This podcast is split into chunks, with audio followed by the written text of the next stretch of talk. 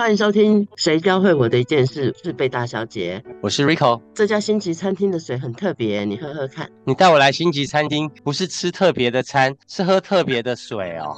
哎，这餐厅搭配的餐点的水可是有品水师设计的。你讨个派气哦，水就是两种，一个泡茶的热水，不然就是冰水。你真的是井底之蛙。我今天请到一位品水师余昌燕，跟你说说餐点的品水师让你搭配的水和没有品水师配的水有什么差别。欢迎品水师余昌燕。Hello，大家好。老师最大的差别就是费用比较高吧？看到那账单的时候的那个表情有差距。有品水师服务的餐厅哇，好高级哦！通常这大概一餐下来要多少钱以上才会遇得到品水师啊？比品酒师还难遇到哎。米其林应该会有，台湾应该不多啦。大部分他们都已经设计好餐点了。有品水师和品酒师一起把一个水和一个酒拿来，多半的人都会选酒，品水师就默默的再把水搬回家吧。一样的价钱，我领就点后啊，不领。准备冲啊！既然如此，你也知道评水师正 calling，，你为什么要去考评水师啊？一个是很有兴趣，然后另外一个是想说，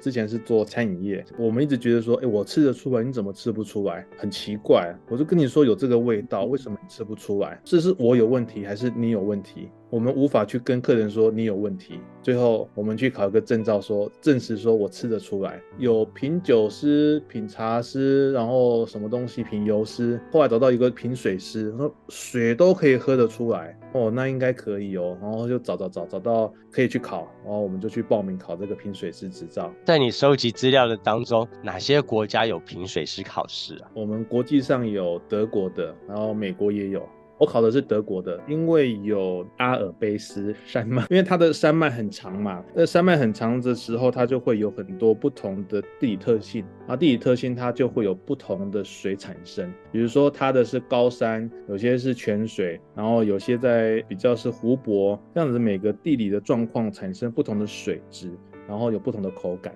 这样子。整个下来有多少种不同的水的口感？这一条阿尔卑斯山超过上百，太多。这样一条有上百种的水的口感哦。阿尔卑斯山很长啊，它是横贯整个欧洲的那个山脉耶。好吧，那我们来看看我们的玉山这样下来有几种口感呢？玉山要先采得到水才行啊。台湾的山脉是很长的那种啦，所以不大一样。沿着这样子下来，在德国考试你喝了多少种的水啊？我无法计算，因为我们一天上课大概喝平均三到五公升水，然后每一次的水量大概是五十 CC 到八十 CC 一杯。那我们一次测试是喝最少是四种啊，然后最多就是八种，一直测试，一直测试，一直测试，然后从早上的八点上课上到下午六点，简直是每天在被灌蟋蟀。对，就是每天就是你起来就是喝水，所以我们有些人哈，他就是怕早上比如说刷牙的那个牙膏味道太重，他说我早上。我不刷牙，我这两个礼拜上课我就是不刷牙。然后有同学说，我不好意思，我这两个礼拜没刷牙，因为我维持我的味蕾的清洁度。老师是说没那么夸张，就还是要清洁一下啦，稍微清洁，然后不要抽烟喝酒，当然是尽量能避免。然后咖啡是少量，不要影响为主。哇，几乎到了禅的生活，你就是要一直喝，因为其实水的东西是水没有味道，它比较多是感官的。没有味道怎么会有感官呢？感官其实就是感觉呀，它在你的口腔里面的感觉。水里面有很多矿物质嘛。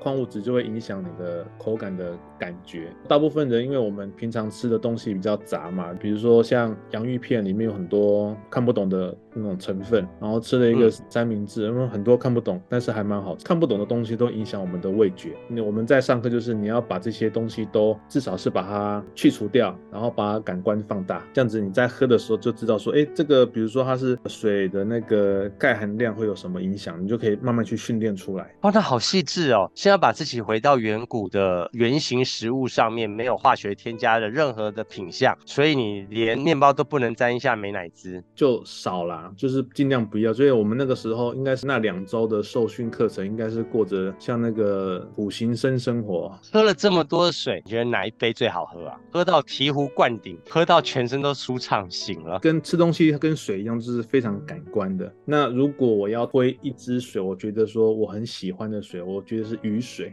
下雨的雨水，不是现在你去接来喝那种，那不能喝哦。呃，应该是在南极洲那边哈，它有那个一个矿泉水，它是雨水，它是很特别，全世界就这一支是雨水。它这个水就是收集中段的雨，就是雨会先下一遍，因为它在南极啊，它已经是很干净的地方了。他知道他们会先有卫星嘛，他知道说，哎，明天要下雨了，或是过几天要下，他们准备，他就准备说，这个云过来的时候，第一阶段的雨呢，他就先不要，他们就接中间的雨，雨呢就接起来，然后经过稍微的杀菌呢。然后就很好喝，它非常，它没有像我们的矿泉水，它是因为经过地层的过滤嘛，层层的不同的什么什么盐什么盐，然后过滤下来，我们再去开井采到水。那它雨水不一样，因为雨水它就是很干净，直接从天上掉下来的中段，你们喝水喝到这么淋漓尽致，对，这是天上掉下来的礼物啊！这个水哈很好喝，它没有什么杂质含量，它是很清澈的水。这样讲的时候都很有那个几米画的那种意象了，对，就跟我阿妈拿着伞然后甩两滴的那个雨水都很不一样的味道。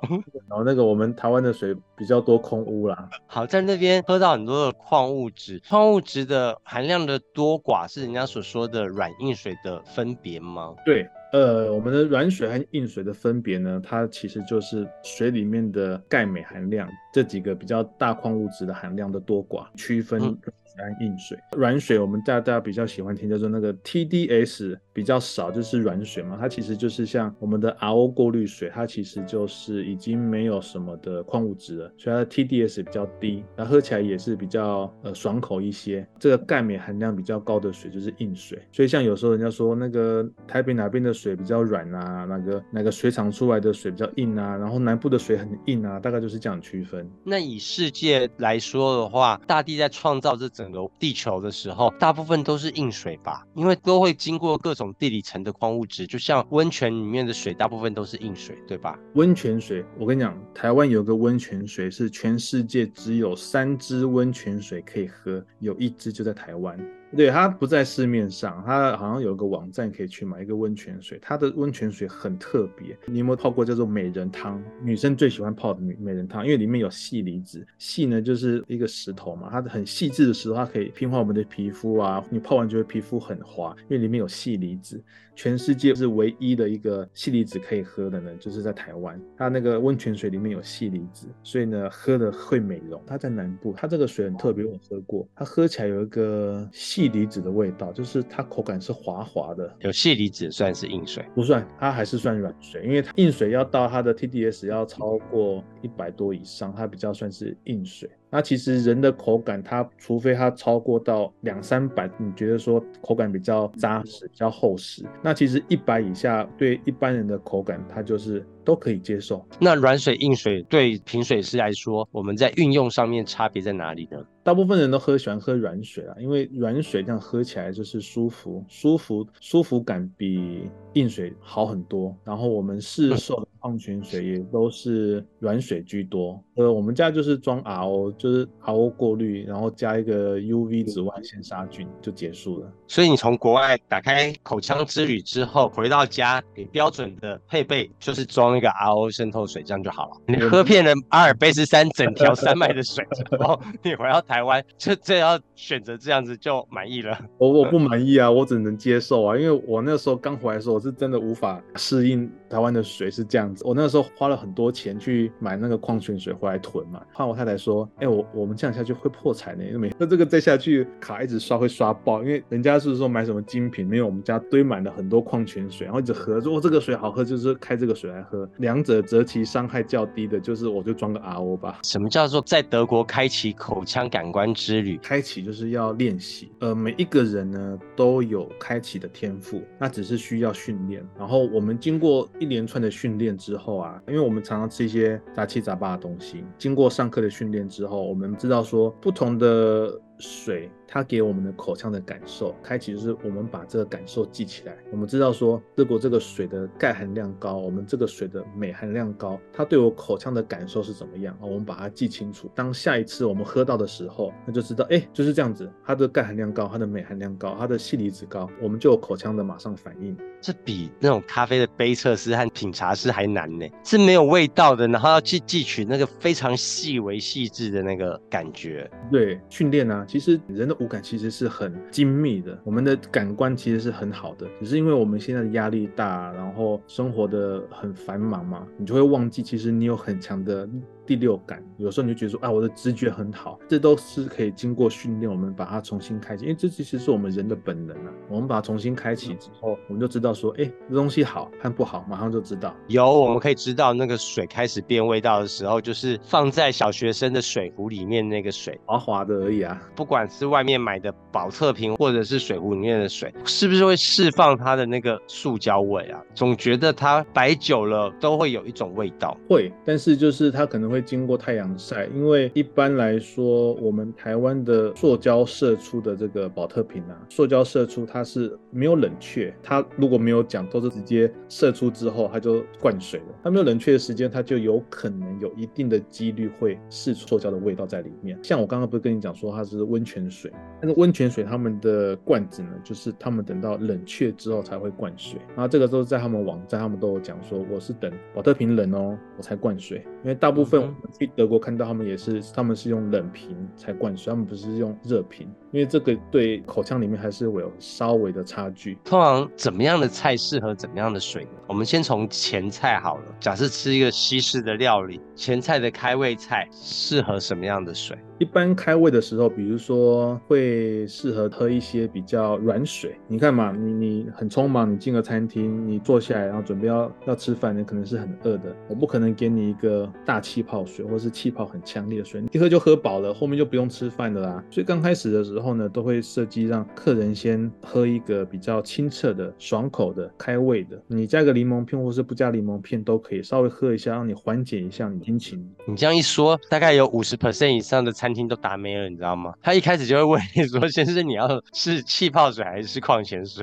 多半很多人都先选气泡水。气泡水你一喝就喝饱了，后面还要吃什么东西？沙拉配什么水啊？沙拉吃完，如果你的酱汁是很浓的啊，比如说里面有气势，然后加了很浓的，有可能有些人加培根啊、气势，这个沙拉就很浓的味道了，口腔就比较稍微味道比较重一些嘛。你可以继续配无气泡水，或者是你可以配一些中小气泡，稍微清洗一下，就是。不会造成太大的饱足感，然后还可以继续吃下一道。因为你中间大概就是喝个一两口而已，差不多。你刚刚所说的小气泡、大气泡，那什么样的概念呢？我们先比拟一下，你觉得可乐是大气泡还是小气泡？就是大气泡啊，小气泡。香槟也有小气泡、大气泡的。香槟大部分的气泡比较细致一些。那你说的这些水的气泡都是后工业灌进去的吧？天然有这种气泡吗？哦，天然的气泡，它其实在欧洲那边有，它就是当这个水从底下，它这个发现说，哎，这个水是天然的气泡水，那它就。抽取的时候就分两道，就是一道抽取的水就是只有水，然后另外一道它就把那个气泡分离出来，经过杀菌之后再灌回去，它就是天然气泡水。一般我们喝到的就是碳酸水，这它是自然的反应出了那个气泡，很柔密的气泡。很柔密的话，其实你会感觉好像是在舌头上面跳舞，它不会刺。我们台湾很多人喜欢喝什么超强气泡或是超强。激烈，比如说像那个日式料理的天妇罗这种蔬菜天妇罗。是不是就需要很多大气泡，超强强烈的气泡？可是它那个气泡是有分两种，就是你会让你舒服和不舒服的。有些人工气泡放上去，我会觉得说它这个对口腔就是很激烈，它真的是极激烈这样子，它不到伤害，我觉得不舒服的气泡。我们如果是吃比较油腻的东西，用气泡水去带走一些油脂感是可以的。但是有些它的气泡真的是强烈到哈，我就不想再吃东西了，这是不舒服啊，他是真的是不舒服了。身为试水是我们不能让客人不舒服，你俩是北送，老板就不会付薪水啊。我们就是让你舒舒服服的吃完一餐。到油炸的时候需要大气泡来加强。那我们到了主餐，主餐怎么办？主餐看你吃什么。如果你主餐吃的比较油腻的，油腻的话就是配一些中大型气泡，稍微让去一下油脂感。吃比较没那么油腻，或是比较清淡一点的，那就是气泡小点，甚至你可以配一些无气泡都可以。当然还是要看呃里面的矿物质搭配，因为。有些矿泉水它里面没什么矿物质的时候，它的气泡加强的时候，它会你有没有觉得说我们喝外面的大气泡的矿泉水会酸味在嘴巴里？到尾韵的时候会这个酸酸的味道，就是什么嘴巴是酸酸，是有点涩涩酸酸的。它就是因为它的水是过滤，等于是它是 RO 过滤，里面是没有矿物质。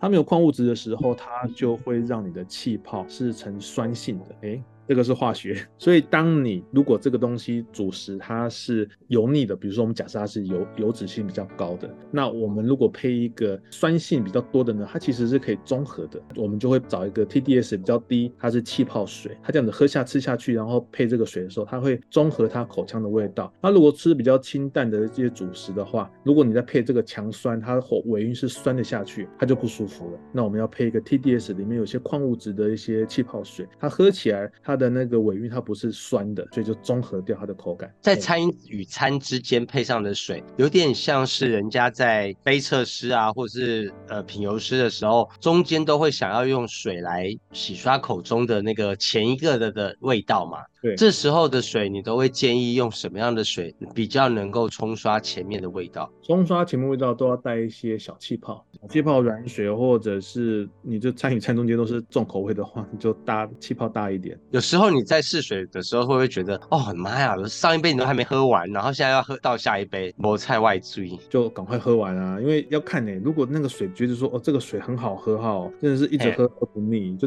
顶多就是上个厕所，因为水其实流一下就流掉，一下就还就还好。那真的像我们会去看这个水，大部分台湾你去午餐店料理店啊，它配的水就是那几款，然后我会觉得哎还好，这个没有到很贵，所以就不要喝太多。对，如果是真的很贵的，然后好喝哎，再来一些，再多喝几杯。我们餐食进到了最后的饮料了，如果要配茶的话，你觉得是要哪一种的水最搭茶，最能带出茶的香气？茶的话，其实要找矿物质比较多的水，因为我们喝茶和咖啡就是第一个要有香气嘛，我们喝它的香气和它的味道。那如果你没有矿物质的话，它其实不会带出任何的香气和味道。水里面需要有一些矿物质，尤其是像镁离子和钙离子，在经过冲咖啡的时候和水。和茶的时候，有这个几个矿物质含量的水带过去啊，它其实会带出更多不同的风味。你说像大陆他们不是有那个龙井茶？那个叫做龙井水，他们说只能配那个地方那个那一口井最适合，那就是因为它那个矿物质就是很适合配他们那边的茶，就是镁离子和钙离子这些离子多的话，但是不能太多，它会有一定的比例让你增加风味。像中国那些春茶那一些，每一个井就是像像阿尔卑斯山，它的附近的泉水，它每一个都是不一样的。那我觉得这个是相同的道理，就是这个井水就是适合这附近的茶。记得在美国那边有研发一个新。的采集蜂蜜的是不伤害蜜蜂的一个仪器，它就是一个槽，它就是多的蜂蜜呢，它就会流出来，然后在另外一个小罐子那就是他们多的，那我们就吃他们剩下来的蜂蜜。蜂蜜是什么？它就是蜜蜂吐的口水啊，跟蜜蜂间接接吻，很好哎，还蛮甜的，因为它里面有一些一些酶啊，一些一些酶，所以它其实就是在冲泡的时候不要用高温水，因为高温水会杀一些那个酶会被。杀死蜂蜜被在取的时候会伤害蜜蜂，所以我们就是因为爱护动物、爱护地球，所以我们呢后面也是不吃蜂蜜这样子。你就是只吃女王剩下不要的口水就对了。对，我们就吃剩的嘛。然后吃剩的话加减用也 OK 啊，就不用太。而且现在还有那个 vegan 的蜂蜜啊，它会他们有做到类蜂蜜，就是很很类似，而不一定需要去伤害它，我们也可以。一样的享用美味的东西，本来是要去证明说做出来的味道你真的不欣赏，然后呢就考一个评水师，证明我做的很厉害。考完评水师之后，回头看，这有达到你的目的吗？经过了三年的回头看之后，因为心境我们也也成长了，会发现说，其实人生就像水一样，我们放到茶杯里面，我们就当茶；然后放到水杯里面，我们就当水；放到汤碗里面呢，我们就当汤。在不同的环境里面呢，我们就在不同的环境里面生长，活得像水一样啊！活得像水的日子，对你最大的好处是什么？很快乐诶，就不用去。我们人活着哈，会太在意人家对你的感受，对，你会在意说啊，他他想我怎么？他刚刚是是在骂我，那他刚刚是想我怎么样？那他怎么样？他怎么样？为什么我们会去在意这么多？其实我们把自己做好，我们在不同的环境，我们当业务，我们就当业务的水；我们今天当作业员，我们就当作业员的水。在不同的环境，我们就当那边适合的水，因为你就适合那边，你就会高兴嘛。你才会在那边生长。比如说你是作业盐水，可是呢，把你放到业务的地方去，啊，你就北宋，哎，你就是不适合，那你就到什么地方就扮演什么水。从你刚刚的分享来看，水好像都是做一个转换，在去除前面的味道，不然就是让你一个重新的开始，不然就是去帮衬那个味道，让它不要压过它，全部都是在做配角，是这样的感受吗？